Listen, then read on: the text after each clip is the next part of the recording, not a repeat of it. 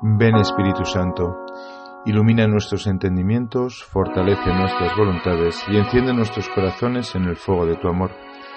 Inmaculada Madre de Dios, ruega por nosotros. Hoy 6 de febrero la Iglesia celebra a San Pablo Miki y compañeros mártires estos nombres que a veces confundimos de estos mártires asiáticos que a lo largo del año litúrgico se van sucediendo, como San Andrés Dunlang y los compañeros mártires de Vietnam o San Andrés Kim y los compañeros mártires de Corea. Son mm, nombres de mártires hermanos nuestros que han dado la sangre por Cristo. En el caso de hoy, San Pablo Miki encabeza a un número de 26 mártires, mejor dicho, protomártires, es decir, los primeros mártires del Japón que en el siglo XVI dieron la vida por Cristo. Después de que en 1549 San Francisco Javier evangelizase la isla del Japón, poco tiempo después de que los portugueses la descubriesen, San Francisco Javier dejó una semilla de unos pocos cristianos que valoran la evangelización que hizo este santo, pues eh, años después fueron capaces de dar la vida por Cristo. El cristianismo fue favorecido por un político y esto eh, trajo las envidias, como suele ocurrir de otros políticos que cuando se alzaron en el poder, en este caso Taiko Ama, hicieron de la extirpación del cristianismo pues uno de sus fines. Por eso en la Iglesia católica el poder político y el poder religioso siempre deben de estar separados, incluso cuando aparentemente nos puedan favorecer. Esa independencia nos favorece el poder defender la verdad y el impedir envidias como pasó en este caso. En Taikoama, en el 8 de diciembre de 1596, por tanto, pocas décadas después de la marcha de San Francisco Javier, ordenó una persecución que hizo que estos hombres muriesen por Cristo. Podríamos preguntarnos hoy qué tiene el martirio eh, de especial para ser tan valorado por la Iglesia Católica. De hecho, conocemos otras personas que inmolan sus vidas eh, y dan su vida por causas que aparentemente no son tan nobles como el dar la vida por Cristo. Quizá la diferencia entre esas muertes y la muerte de los mártires es que los mártires siempre dan la vida con amor.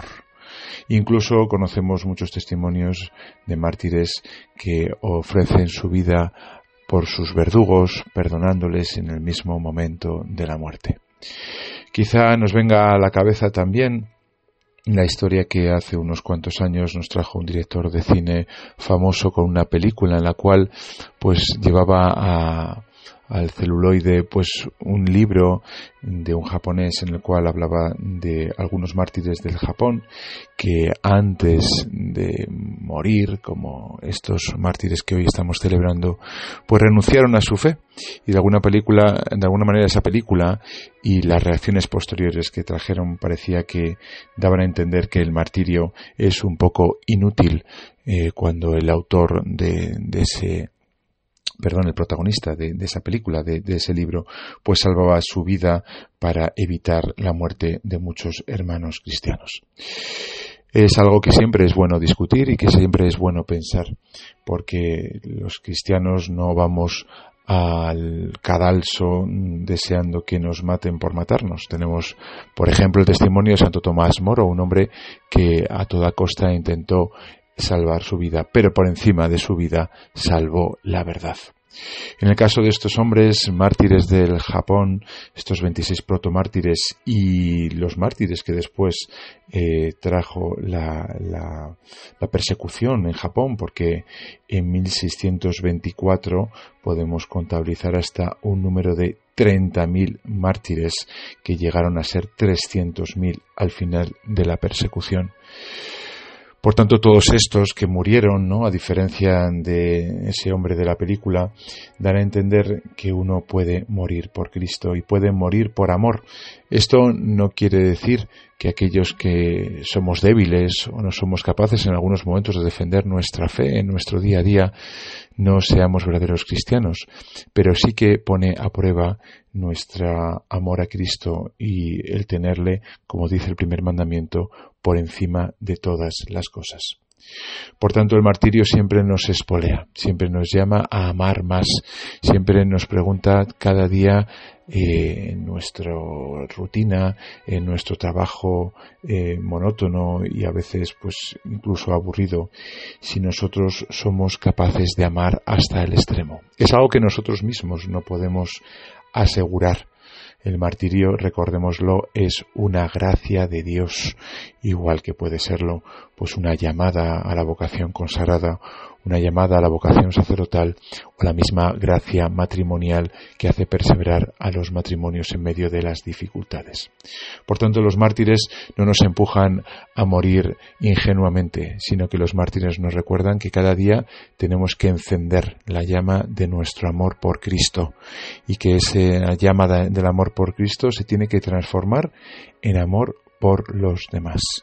Si esa llama algún día se transforma en gotas de sangre, por la misericordia de Dios que nos da la fuerza para dar nuestra vida por Él, pues habremos llevado a cabo esa frase de que nadie tiene amor más grande que el que da la vida por sus amigos. En el día a día, en ese martirio blanco de cuidar a los hijos, de cuidar a los nietos, de sonreír aunque uno esté mal, de llenar el vaso del que está enfrente, de, olvidarnos de nosotros mismos para hacer más caso a los demás o de ese martirio rojo de sangre de dar la vida por Cristo.